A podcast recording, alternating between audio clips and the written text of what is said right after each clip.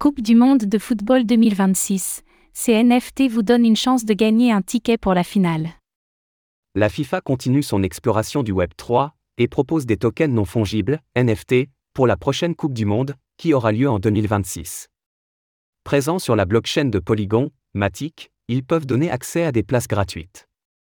Comment cela fonctionne-t-il?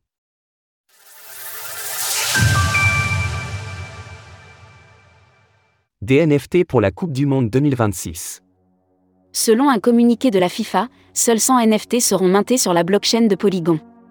Parmi ceux-ci, 100 permettront de débloquer des tickets pour la finale.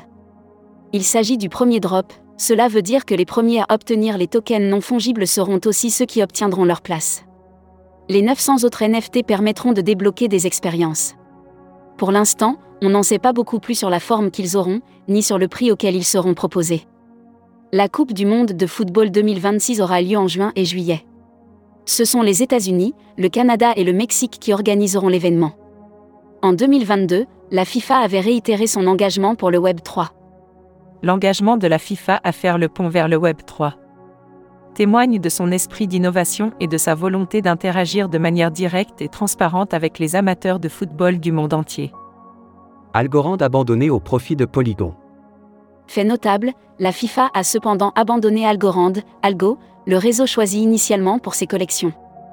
Les tokens non fongibles seront désormais émis sur Polygon, Matic, une solution de mise à l'échelle basée sur Ethereum, ETH la FIFA semble miser sur les collections, puisque l'année dernière, l'institution avait annoncé le lancement de FIFA Plus Collect, un service qui permet aux fans tout autour du monde d'avoir l'opportunité de détenir leurs propres objets numériques de collection.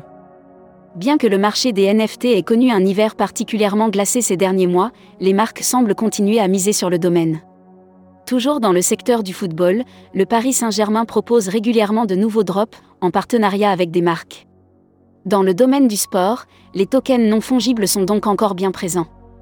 Source FIFA, communiqué. Retrouvez toutes les actualités crypto sur le site cryptost.fr.